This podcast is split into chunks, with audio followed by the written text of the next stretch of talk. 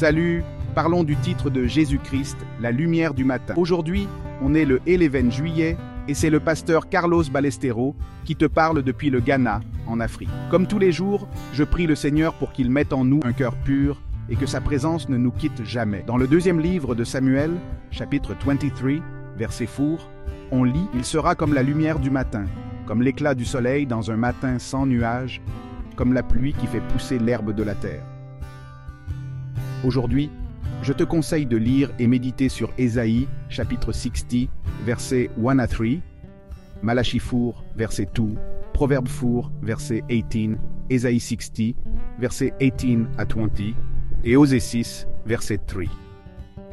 Mes frères et sœurs en Christ, aujourd'hui, on plonge dans la profondeur de la parole de Dieu pour mieux comprendre le nom de notre Seigneur Jésus-Christ, la lumière du matin.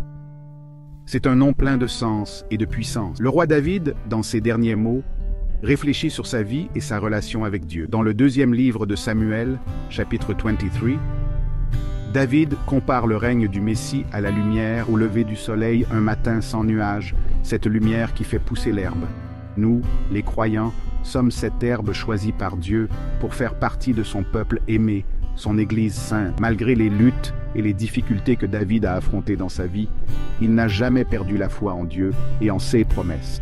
Il savait que de sa lignée viendrait un roi qui apporterait la paix et la justice sur terre. Cette lumière du matin est une description de la venue du Messie. Une promesse qui s'est réalisée avec l'arrivée de notre Seigneur Jésus-Christ il y a 2000 ans. Comme l'a dit Ad Tozer, si on ne voit pas Jésus comme la lumière du monde, on ne voit rien du tout. Jésus est cette lumière, la lumière qui éclaire notre chemin et nous guide à travers les ténèbres de ce monde.